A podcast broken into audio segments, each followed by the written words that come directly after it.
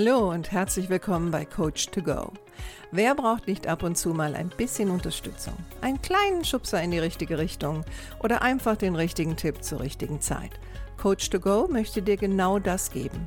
Und ich bin Heike Beck-Kobau und seit über 25 Jahren berate und begleite ich Menschen als Coach, Autorin und Mediatorin. Und ich würde mich sehr freuen, wenn ich auch dein Wegbegleiter sein darf. Hallo, schön, dass du da bist und herzlich willkommen zur Folge 141. Heute mit dem Titel Wie kann ich meinen Chef kritisieren? Ich habe ja am 28.03. ein Webinar mit der Firma Hayes veranstaltet und da ging es um das Thema New Work in Kliniken. Inwieweit ist das möglich? Wie kann man das vielleicht umsetzen? Etc. Und die Teilnehmer hatten die Möglichkeit, Fragen zu stellen. Und eine der Fragen an mich war, wie kann ich meinen Chefarzt kritisieren in dem Fall, weil ich gehe davon aus, dass die meisten Menschen, die dort zu gesehen und gehört haben, kamen aus dem Klinikwesen und daher sicherlich auch die Frage, wie kann ich meinen Chefarzt kritisieren. Ich habe gesagt, äh, das ist natürlich erstmal schwierig, so pauschal zu beantworten. Normalerweise stelle ich dann mehr Hintergrundfragen oder im Klinikwesen würde man sagen, ich mache eine kleine Anamnese. Also versuche herauszufinden, ein bisschen mehr über den Chef, über die Person, die kritisieren möchte, um was es geht und so weiter und so fort. Aber nichtsdestotrotz habe ich natürlich versucht, eine Antwort zu geben. Und ich dachte, das ist doch eine schöne Frage auch für diesen Podcast. Im Klinikwesen ist es so, dass äh, gerade Chefärzte haben natürlich in der Medizin den höchsten hierarchischen Status. Und ähm, allein per Funktion ist es für viele Leute schwierig, sich vorzustellen, diese Personen zu kritisieren. Das ist mal so das Erste, ne? sich bewusst zu machen, vor was habe ich denn vielleicht auch Angst? Ist es Angst vor der Position oder ist es vielleicht auch ein bisschen Angst oder Befürchtung vor der Person? Ne? Also habe ich vielleicht schon Erfahrungen gemacht oder mitbekommen, dass wenn diese Person, also der Chef oder die Chefin, aber ich bleibe jetzt mal bei der männlichen Variante, weil oft werden mir diese Fragen gestellt bezogen auf Männer. Das hat sicherlich auch sehr viel damit zu tun, dass gerade im Chefarztbereich sind halt immer noch sehr viele Männer unterwegs.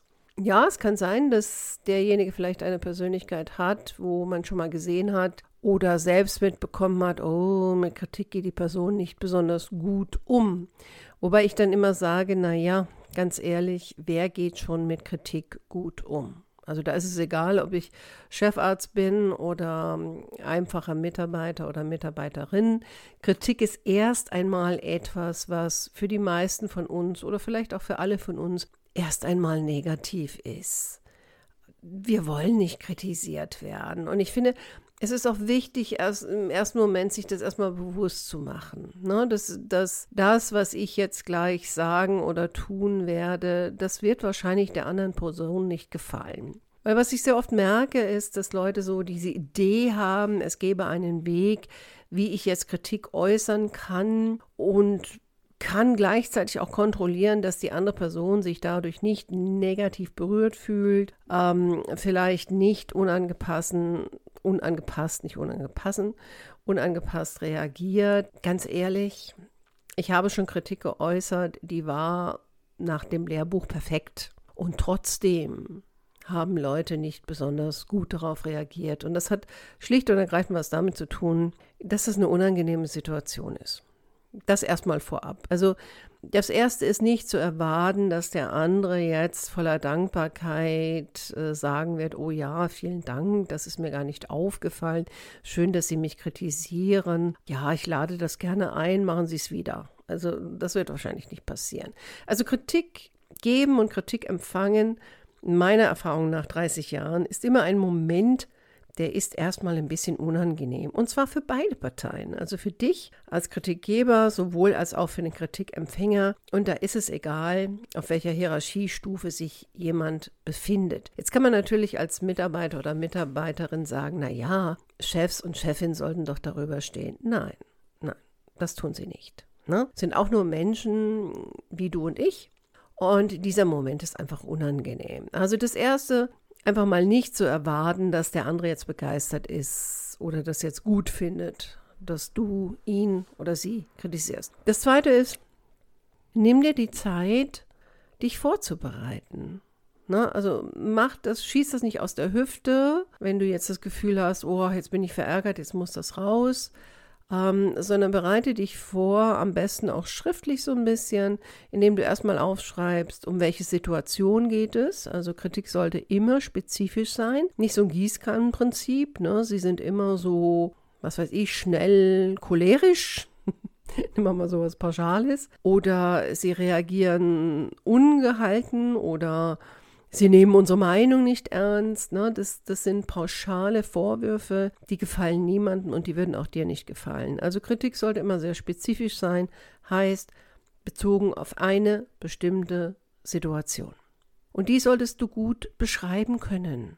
Und wenn möglich ohne Vorwurf. Ne? Es geht um die Situation gestern, als wir, jetzt nehmen wir mal die, die Chefarztsituation, als wir im OP waren oder bei der Visite waren und Sie mich gefragt haben, bla bla bla, und ich gesagt habe, bla bla bla, und Sie dann so reagiert haben. Also das ist eine Beschreibung der Situation.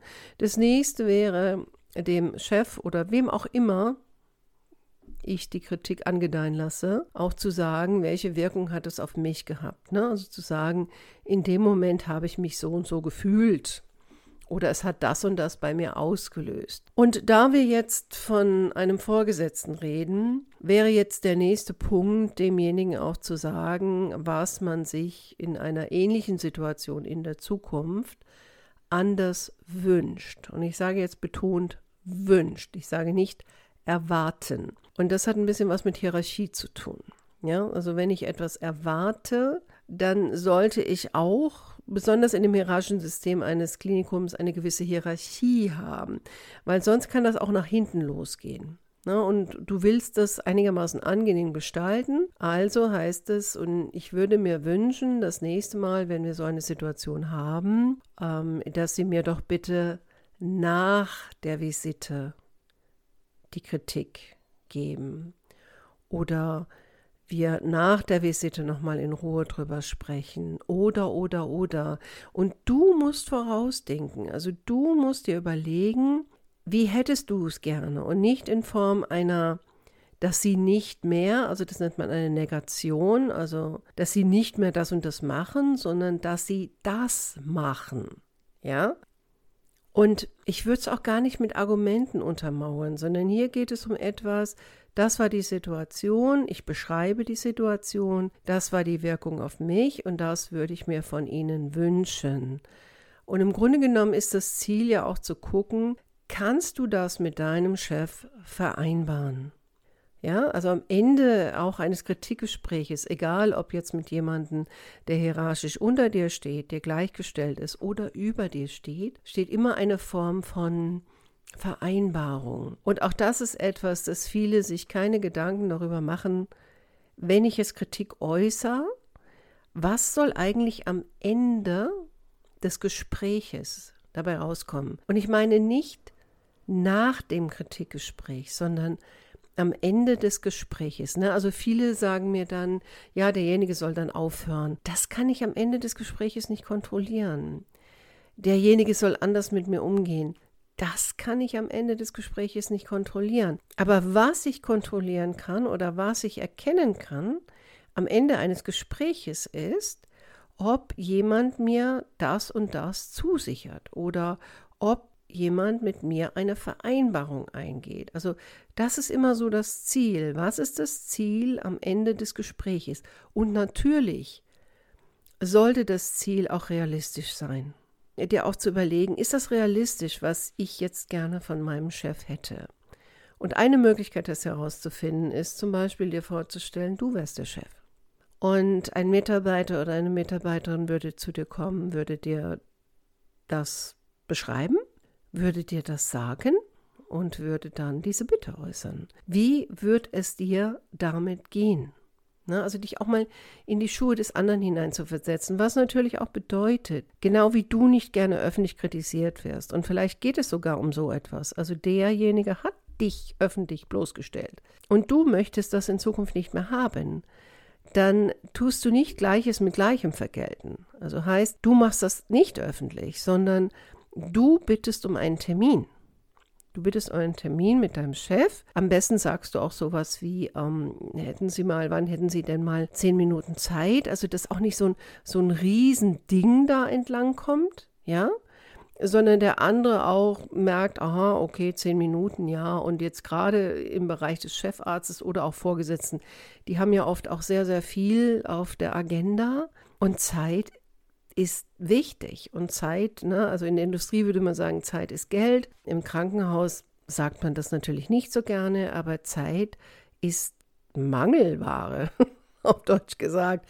Deswegen je mehr ich am Anfang schon sagen kann, okay, das, ne, das ist jetzt kein Riesending, zehn Minuten, wann hast du die? Und trotzdem eine gewisse offizielle Vorgehensweise. Also zu sagen, hätten Sie morgen mal zehn Minuten Zeit, wann kann ich denn mal zu Ihnen kommen? Ich würde gerne ähm, über die Visite gestern noch mal kurz sprechen. Also ich denke, zehn Minuten reichen da. Dann ist der andere schon mal ein bisschen vorbereitet, äh, weiß, okay, es geht um dieses Zeitfenster. Und auch du hast ein Zeitfenster, weil was ganz wichtig ist bei Kritik, und das betrifft jetzt ganz besonders die Frauen, die mir zuhören, sie muss schnell und auf den Punkt kommen. Also das Ausufernde und voluminös zu kommunizieren und ganz, ganz viel zu erklären und sich immer wieder im Kreis zu drehen, das bringt den anderen eher in eine Unruhe, nervt den, je nachdem, wenn es ein Mann ist, auf jeden Fall, äh, setzt den anderen ein bisschen ab. Äh, man verliert so den Zusammenhang, worum geht es hier jetzt eigentlich. Deswegen ist die Vorbereitung auch sehr, sehr wichtig. Also nicht öffentlich, Mach einen Termin. Länger als zehn Minuten soll das nicht dauern. Bereite dich gut vor. Sei dir klar darüber, was soll am Ende des Gesprächs rauskommen. Was würde ich gerne hören oder ungefähr hören. Überlege dir auch, wie willst du damit umgehen, wenn du es nicht hörst? Ja, es kann ja auch sein, dass der andere ist ja gar nicht vorbereitet darauf, was, was du jetzt da bringst. Und vielleicht macht der andere auch zu, weil, wie gesagt, Kritik ist negativ. Und das betrifft auch Vorgesetzte.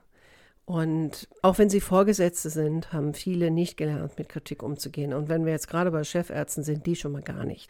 Und es könnte sein, dass der andere das nicht akzeptiert, dass der andere dir keine Vereinbarung gibt, dass der andere versucht, das wegzuargumentieren, ähm, dass der andere dich angreift bereite dich auf diese Situation vor. Das kann alles passieren.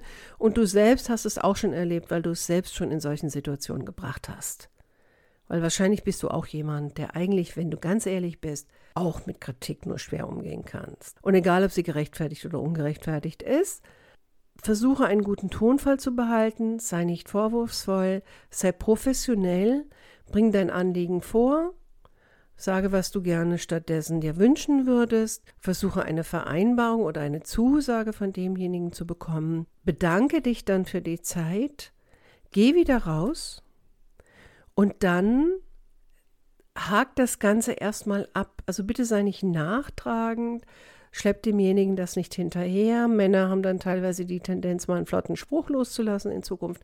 Mach all das nicht. Frauen haben die Tendenz, wenn es nicht hundertprozentig funktioniert, ähm, eingeschnappt zu sein und den anderen das äh, an der Mimik erkennen zu lassen. Das sind alles Dinge, die sollten nicht passieren, weil du bist im Arbeitskontext und hoffentlich professionell und du gehst jetzt mit deinem Chef einfach auch professionell um.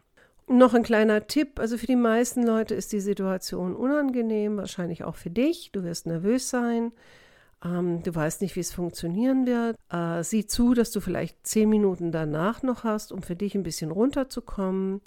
Ähm, vielleicht auch zu überlegen, okay, was ist denn jetzt gut gelaufen, was ist nicht so gut gelaufen. Letztendlich ist das eine Übung. Ich sage immer vor der Kritik oder andersrum nach der Kritik ist auch vor der Kritik. Also du wirst immer wieder Situationen haben, wo du vielleicht Kritik äußern möchtest. Also sieh das auch als einen Übungslauf. Ja, die Welt geht nicht unter. Ihr werdet weiterhin miteinander arbeiten und das Ziel ist letztendlich nicht, dass ihr euch super gern habt, sondern dass eine unangenehme Situation einigermaßen gut gelaufen ist für beide Seiten.